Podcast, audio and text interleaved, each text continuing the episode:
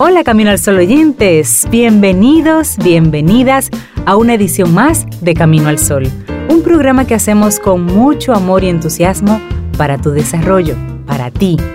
Atento, atenta, porque tenemos temas interesantes. Así arrancamos de inmediato, iniciamos Camino al Sol. Rey, Cintia, Sobeida, todo está listo para Camino al Sol. Bienvenidos.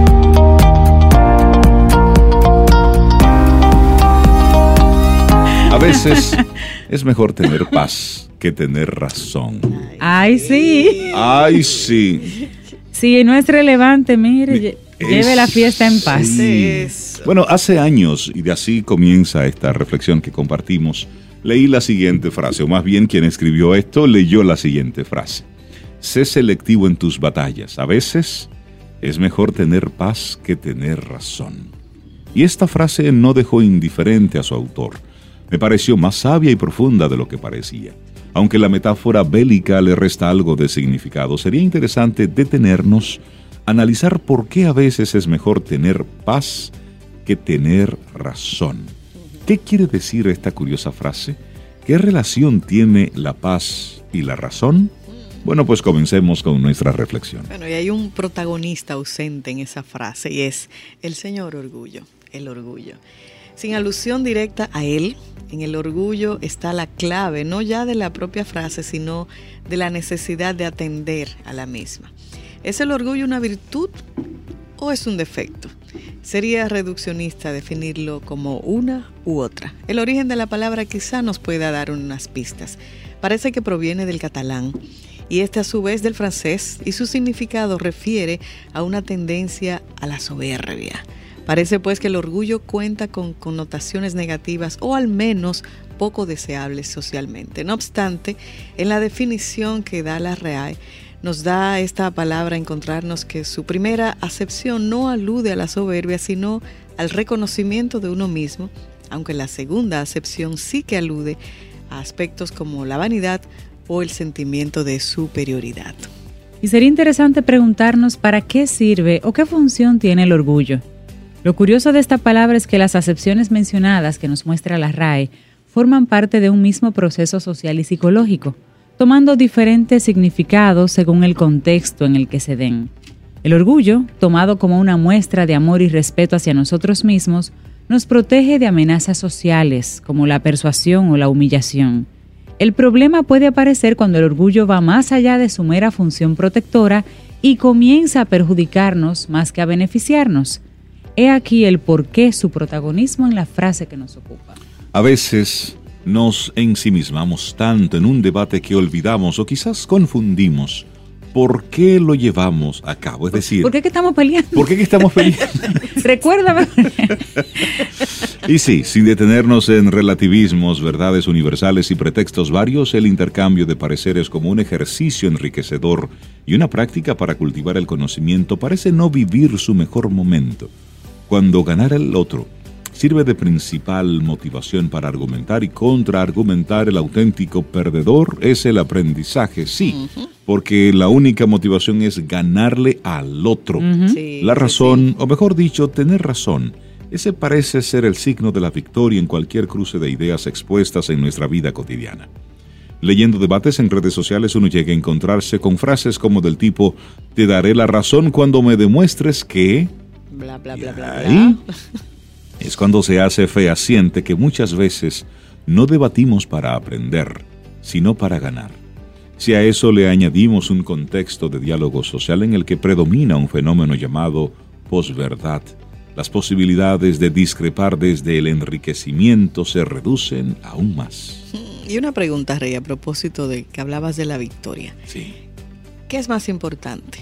¿Tu paz o tu victoria? Con el Ganarle al otro. Con el ¿eh? tiempo aprendí que la paz. Así Pero eso se aprende con, el, Después de varios extrañores, además. Sí, sí, sí.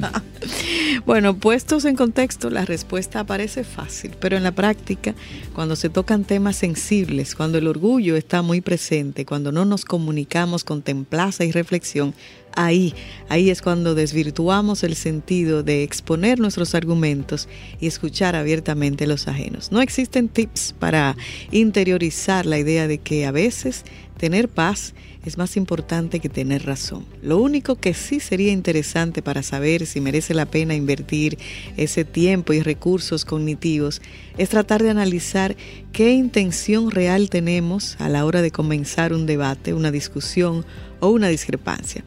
Y si esta es una intención sana, de enriquecimiento y aprendizaje, también es interesante saber qué intención tiene la otra persona. Claro.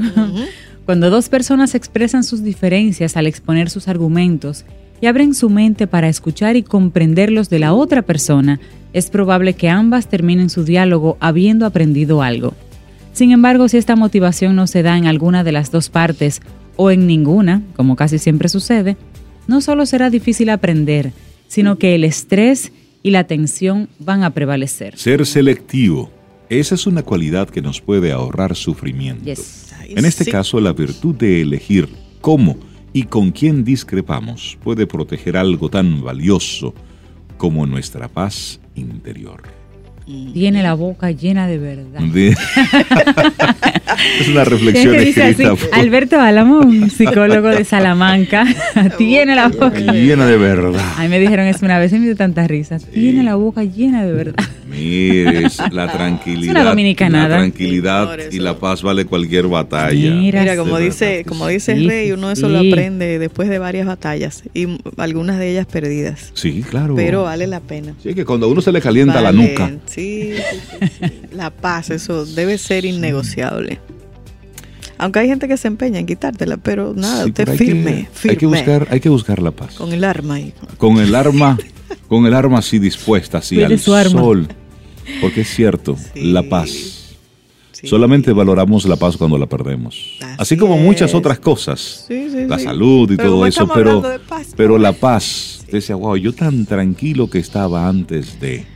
Pues sí, la paz. Eso hay que cuidarlo. A veces es bueno que te quiten un poco la paz. Un poquitico la paz. poquito, pero... Para valorarla de nuevo bueno, cuando hay cosas vuelve. que es bueno que te quiten la paz el, cuando tú empiezas algo nuevo, una relación nueva. pero esa es una paz. Sí, me gusta eso. Ahí. Sí, sí, sí. Pero no, no, no. Seguimos en paz. Y esto es Camino al Sol. 849-785-1110. Ese es nuestro número de WhatsApp. Escríbenos. Camino al Sol. No puedo contentarme con tener razón solo yo. Henry Frederick Amiel. Lo siento muy contenticos a ustedes, ¿eh? Lo siento así, como muy risueños temprano. Son las 7:42 minutos. Gracias por estar con nosotros. Y damos la bienvenida con muchísimo cariño y un poquito de bullying a Isaías Medina. Hola Isaías. Buenos días, gente linda. Martes por la mañana. No, no, no. Anti-bullying. Anti-bullying. Si ustedes me hubiesen conocido hace 40 años, le doy una pedrada si me hacen bullying, ¿eh?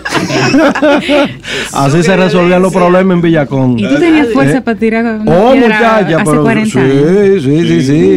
Tú eres de Villacón, ¿verdad? Oh, yo soy hijo de, hijo de las villas. Yo nací en Villa María, me crié en Villa Consuelo, Villa Juana, Villa Francisca y su primo hermano San Carlos. Villa Consuelo es el sostén de 15 mil empleos directos. Cogí ahí. Una zona sí, sí, muy activa. Muy, activa. muy trabajadoras. las personas de nuestros barrios son súper trabajadores. Usted agarra ahí la Peña Valle, por ejemplo. Sí. La Peña Valle, eso es ahí minado de negocio de gente emprendedora. Yo trabajé en la Peña Valle. Sí.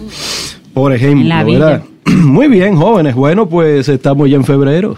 Sí, eh. 4 de febrero. Yo le decía siempre que el tema de los objetivos, ustedes tienen objetivos, sospecho, ¿verdad? Para, oh, para este 2020. Y ya dicen alguna estadística que al 19 de diciembre ya el 80% de la gente se olvidó. de su propósito. El 19 de diciembre. De, febrero, perdón, el 19 ah, de febrero. Ah, quedan eh, unos días ahí. Sí, quedan unos días para que todavía esté conectado con eso que quieren. Pero bien, miren jóvenes, eh, vamos a hablar algo que yo pienso que le puede ayudar a más de un dueño de negocio, alguien que tenga un equipo de trabajo, alguien que esté tratando de desarrollar su, su enfoque, que hay veces que, bueno, casi, a veces no, casi siempre, bueno, casi siempre tampoco, siempre el emprendedor está buscando, el emprendedor siempre arranca un negocio con mucho optimismo y cree que se va a hacer multimillonario. todo lo que tiene que ver con emprendimiento es así. Tú puedes enfocarlo o por un lado, o por otro, o por otro lado, o por ningún lado, y todo lleva al mismo punto. Ah, bueno, entonces, eh, miren, ahora, cuando usted ya tiene un emprendimiento que más o menos arranca, que ya tiene una especie de flujo de efectivo, porque eso es lo que mata los negocios cuando no tienen ese flujo de efectivo, cómo voy a pagar la nómina, el agua, la luz, el alquiler, tarara.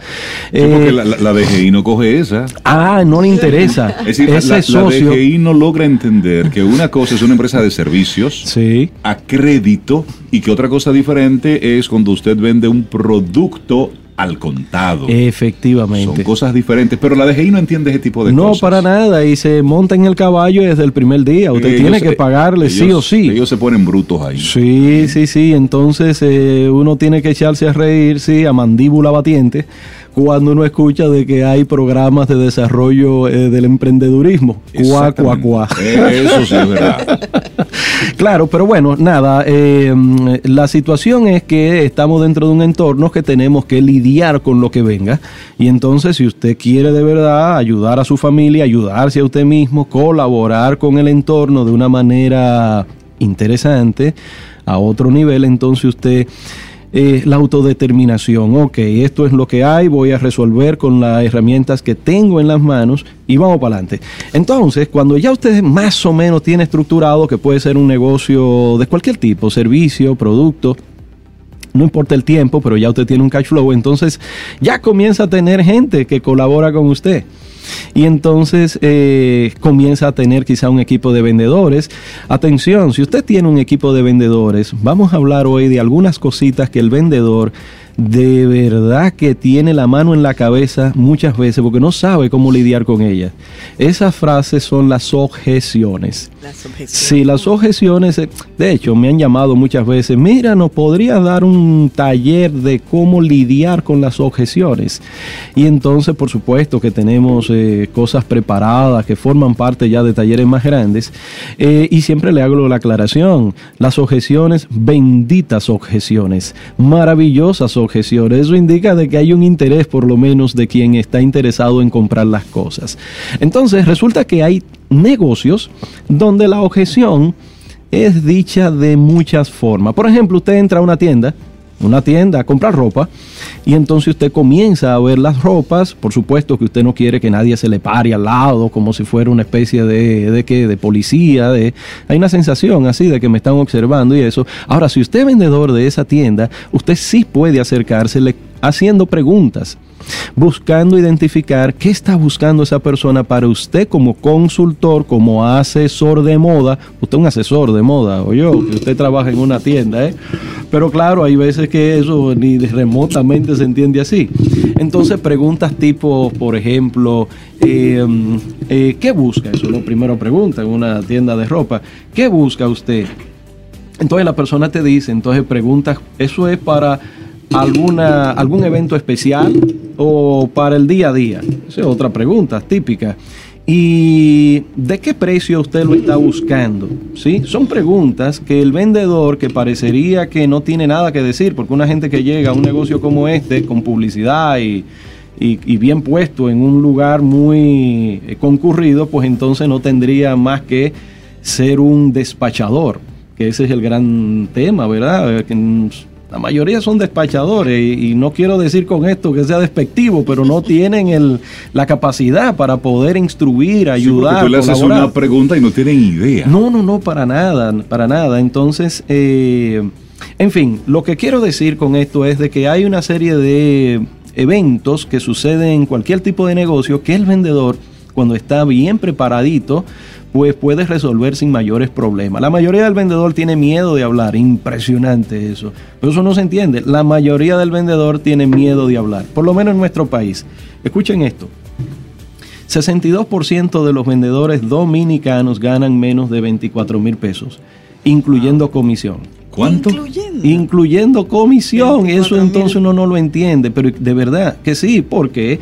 Porque fíjense, muchos dueños de negocios o muchos modelos de negocios asumen de que con publicidad y con oferta usted resolvió su problema.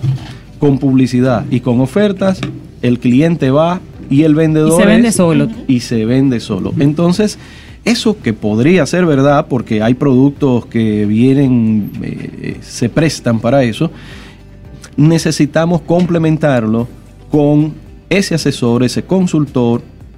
Pongo esos dos nombres porque muchos le tienen miedo al nombre de vendedor, pero no tenga usted aprensión por el vendedor. Eh, ese vendedor necesita especializarse, necesita de verdad entender de qué va este, este producto, este servicio que estoy ofreciendo y convertirse más allá de lo que la gente eh, sospecha que eh, él, él entrega producto, eh, nada más está ahí para eso. Entonces, cuando usted le sale a una persona diciéndole, voy a poner un ejemplo de alguien que venda freezers o botelleros, Ok.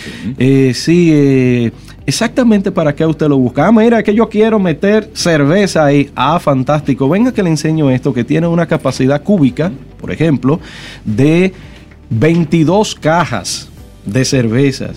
Sí, pero pequeñas, ¿eh? Si usted va a meter de la. Jumbo, entonces son eh, 14 cajas. Entonces, ah, muy bien, pero atención, fíjese que aquí hay una regulación porque esto enfría a un tiempo, si la, si la luz está estable, entonces usted en dos horas y media usted va a tener cerveza al punto. Por ejemplo, son de las cosas simples, sencillas, que un vendedor profesional, asesor, pues de manera natural hace, dice, dentro de un espacio controlado por él, porque cuando usted está en un showroom, usted es el, el príncipe, el dueño de eso, y todo el que llega ahí entonces espera que usted sepa eso. Bueno, pues esos son algunos detalles que quería compartir rápidamente con ustedes, porque al final eh, las objeciones, como comencé a decir, son de varios tipos las objeciones. Las objeciones, por ejemplo, eh, la gente se está defendiendo cuando te hace algún tipo de, de comentario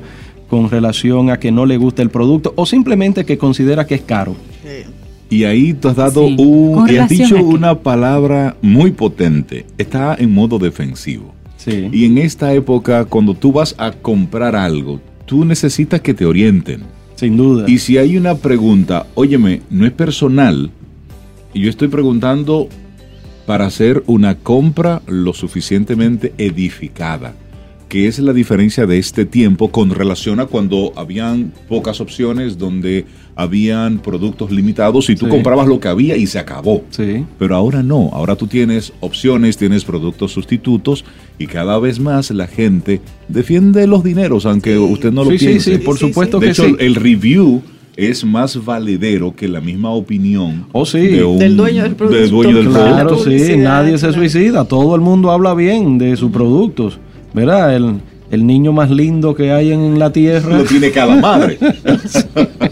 Bueno, pero exactamente. Entonces, usted agarra el modelo de negocio de Amazon o todos estos negocios online, Alibaba, por poner los dos grandes así, hiper mega grandes, eh, y todos los que tienen esa sensación de dar servicio, de informar, de ponértela fácil para que puedas ver todas las opciones, características, ventajas.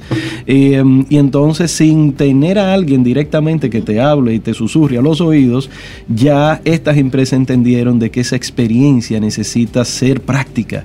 Con lo cual, imagínese usted estando nosotros cara a cara. ¿Cómo podemos nosotros entusiasmar a una gente, hablarle de todos estos detalles? Que la gente al final del día va para que nosotros como vendedores le hablemos de los detalles. No importa en la industria que usted esté. Si usted va y visita clientes, los clientes están buscando que usted les resuelva un problema. Si usted espera que lleguen los clientes a su tienda, entonces esos clientes están esperando que usted sepa más que él, por lo menos, de esos productos que él pretende comprar. Entonces, no le tengamos miedo a las objeciones. podemos lidiar con las objeciones de una manera muy simple, muy directa. Y lo primero es que escuche atentamente la objeción, escuche atentamente. Y eso parece simple, pero no lo es. La mayoría de nosotros tenemos casi que un casete que queremos vomitarlo a la, primera intención de que vemos que el otro eh, no nos está haciendo caso. A ver, eh, de manera particular, he tenido el chance de hablar en público y uno tiene la sensación de que hay gente que eh, le es aburridísimo lo que uno le está diciendo, ¿verdad? Y entonces casi que eh, uno quisiera como estrangularlo, pero atención y casi que darle, pa, pa, pa, despierta, qué sé yo, porque lo que estoy diciendo es importante, pero atención, miren, usted le está hablando a las personas y muchas personas lo está escuchando porque no es sordo pero no están ahí.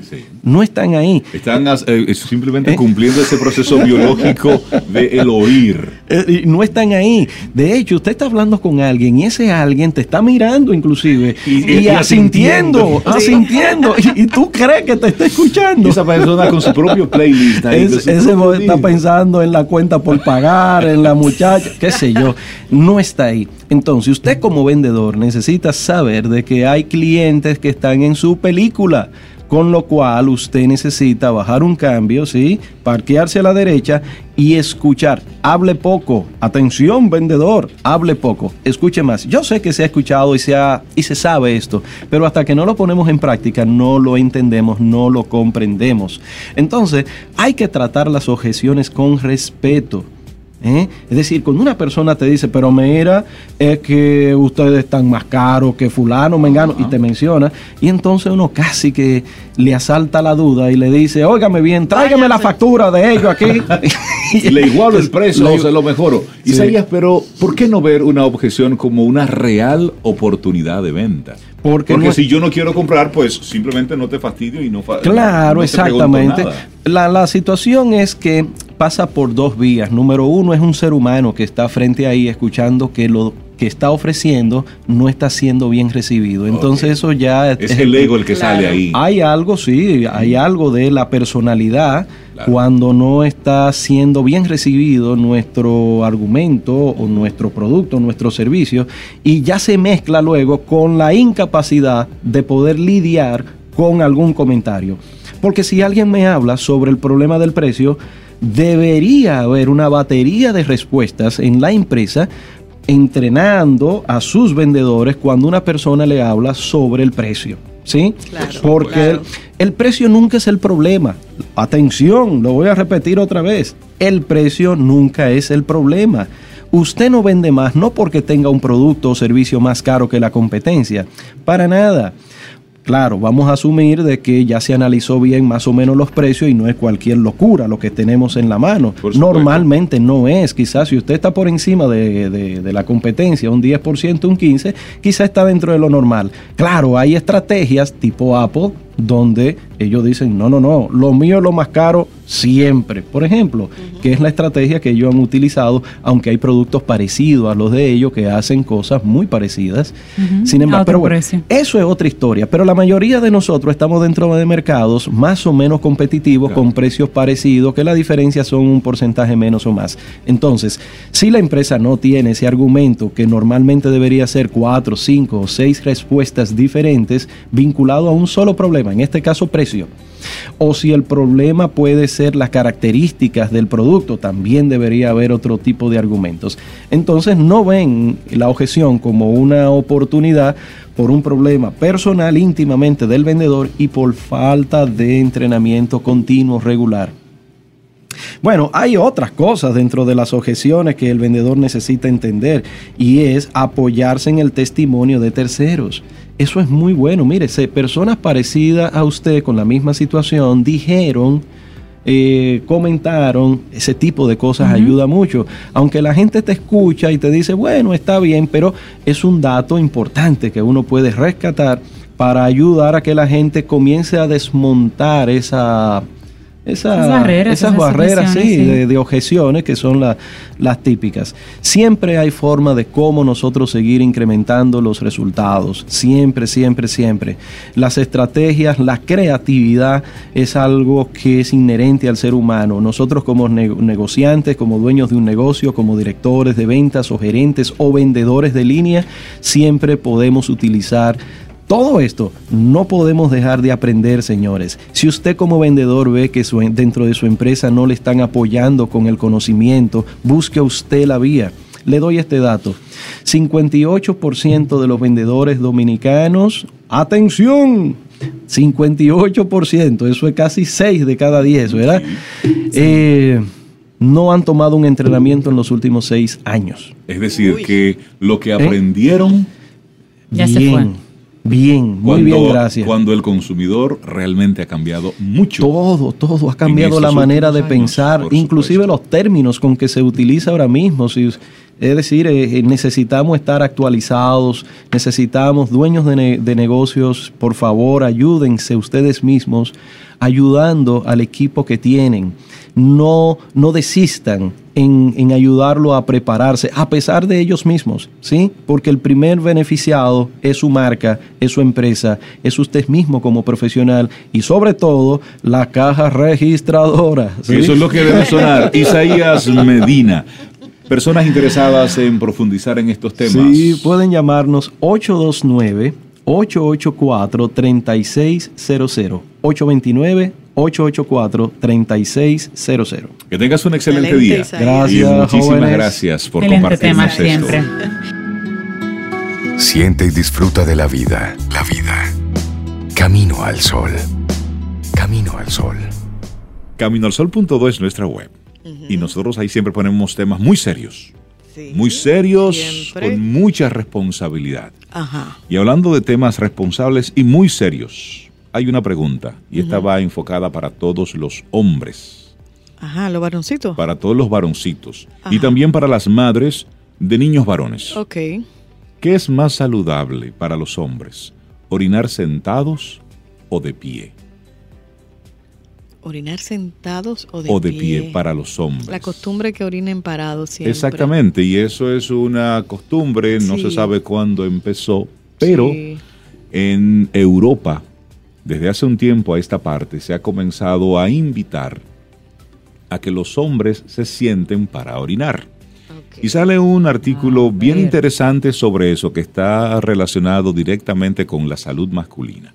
Y es que en la mayoría de las culturas en Occidente a los menores se les ha estado reforzando la idea que los niños hacen pipí de pie y las niñas sentadas. Ese es el, la etiqueta cultural. y esta idea es aparentemente arbitraria y está siendo cuestionada por autoridades de varios países y por organizaciones sanitarias. Algunos escriben motivos de salud e higiene, otros de igualdad de derechos. Pero vámonos con los primeros, la parte que tiene que ver con la salud. Sí, y el orinar de pie es un proceso que resulta muy fácil y práctico para los hombres es más notable en lugares públicos donde el tráfico en los baños masculinos es más ágil. En parte, el menor tiempo que implica evacuar la, la, vejiga parado y porque caben más orinales que cubículos en el mismo espacio. Son más pequeños y pueden caber más. Pero varios sitios especializados sugieren que la posición del cuerpo puede influir en el volumen de flujo de orina, lo que llaman parámetros urodinámicos. Y normalmente la vejiga almacena suficiente orina para permitirnos llevar a cabo actividades diarias y dormir de corrido durante toda la noche. Bueno, es que la capacidad máxima de la vejiga es usualmente entre 300 mililitros y 600 mililitros. Generalmente evacuamos cuando la vejiga está a dos tercios. Para vaciar completamente la vejiga se necesita tener intacto el sistema de control nervioso que alerta cuándo hay que orinar y que retiene la orina hasta que se pueda llegar a un lugar para evacuar. Por eso no sale, porque hay un sistema que la controla. Una vez está en una posición cómoda, se relajan tanto el esfínter de la vejiga y los músculos del suelo pélvico. Simultáneamente la vejiga se contrae y se vacía. No es normal, dicen los expertos, tener que forzar, forzar la salida de la orina. Sin embargo, Y ahí donde viene el tema, los hombres pueden sufrir condiciones que pueden causar dificultades temporales o permanentes al orinar. El semanario científico Plus One publicó un estudio que sugiere que los hombres con próstatas inflamadas que obstruyen el paso de la orina se podrían beneficiar de ir al baño sentados. Este estudio comparó los parámetros urodinámicos de hombres saludables y de hombres con síntomas de tracto urinario inferior, conocido también como síndrome prostático encontraron que en los hombres con el STUI, la posición sentada, se registraba un perfil urodinámico más favorable y que el tiempo que duraban orinando era más corto. Pero en los hombres saludables los resultados no arrojaron diferencias entre las posiciones de pie y sentado, así que el debate no podía concluirse solamente basándose en esos argumentos urodinámicos. Sí, pero pasó algo. No obstante, varias instituciones como el Servicio Nacional de Salud de Reino Unido recomiendan a los hombres que presenten problemas al orinar buscar un sitio relajado y callado donde puedan sentarse. También hay teorías que el sentarse para orinar puede prevenir complicaciones como el cáncer de la próstata, al tiempo que dota a los hombres de una vida sexual más robusta, aunque nada de eso está comprobado. Esas teorías fueron lanzadas en el 2012 por un político de un partido regional de izquierda en Suecia que buscaba obligar a los hombres a sentarse al usar los baños del Consejo Municipal.